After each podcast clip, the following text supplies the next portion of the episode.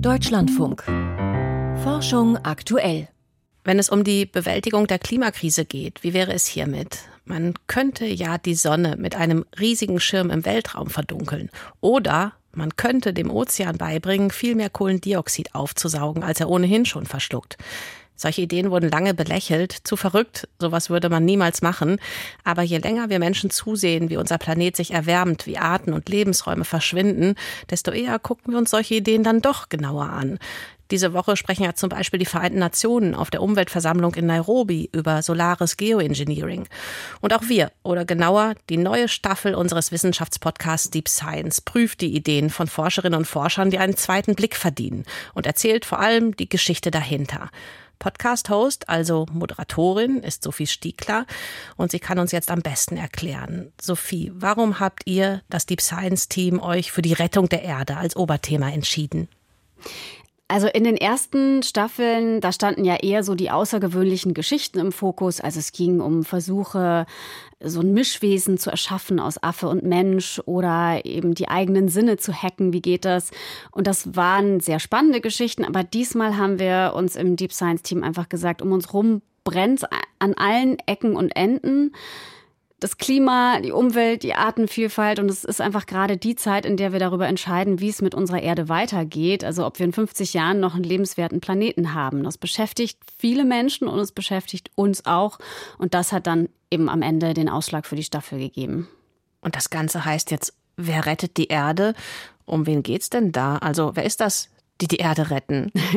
Ja, das weiß man erst hinterher. Also erstmal erzählen wir die Geschichten von Menschen, die glauben, dass sie die Erde retten können und die kommen alle aus der Wissenschaft und bringen halt ähm, eine Idee oder ein Projekt oder eine Methode mit, wie man zum Beispiel das Meereis in der Arktis so dick kriegt, also dicker als bisher, damit es den Sommer überlebt. Oder eine Methode, wie man Korallenriffe erhalten könnte oder das Klima insgesamt stabilisiert.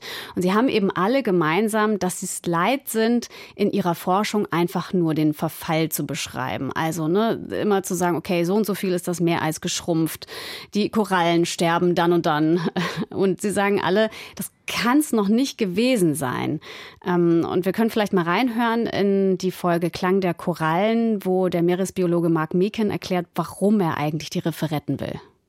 I don't want to be the person whose tombstone says, I told you so, written on it. What's the point of that? Ich finde das sehr eingängig, wenn er sagt, ich will nicht derjenige sein, auf dessen Grabstein am Ende steht, ich hab's euch ja gesagt. Ich meine, für ihn ist es wahrscheinlich noch mal ein bisschen drastischer als für viele andere. Er hat das ja tatsächlich mit eigenen Augen gesehen, wie die Natur sich verändert hat und dass das nicht hätte sein müssen.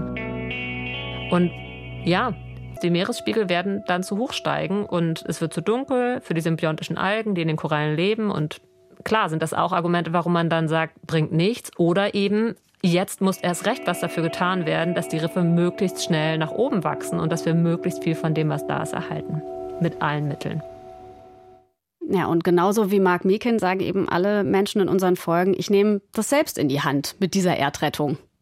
Aber ist das nicht auch am Ende naiv zu glauben, dass man bei der Rettung der Korallenriffe jetzt zum Beispiel oder auch des arktischen Eises da alleine selbst etwas retten, reißen kann? Hm.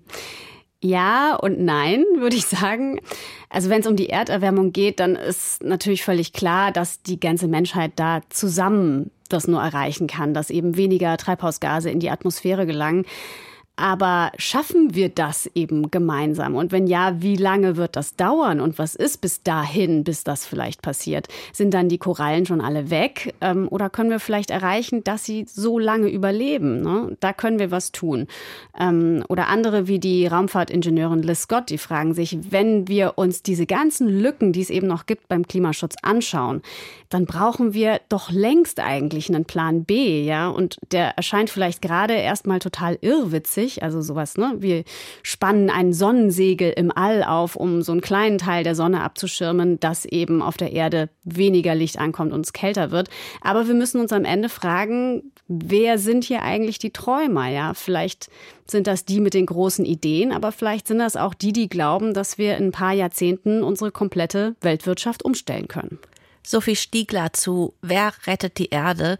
Die neue Staffel unseres Wissenschaftspodcasts Deep Science. Fünf Folgen sind es insgesamt und die ersten zwei gibt es ab jetzt exklusiv in unserer Deutschlandfunk Audiothek App und in einer Woche überall, wo es Podcasts gibt.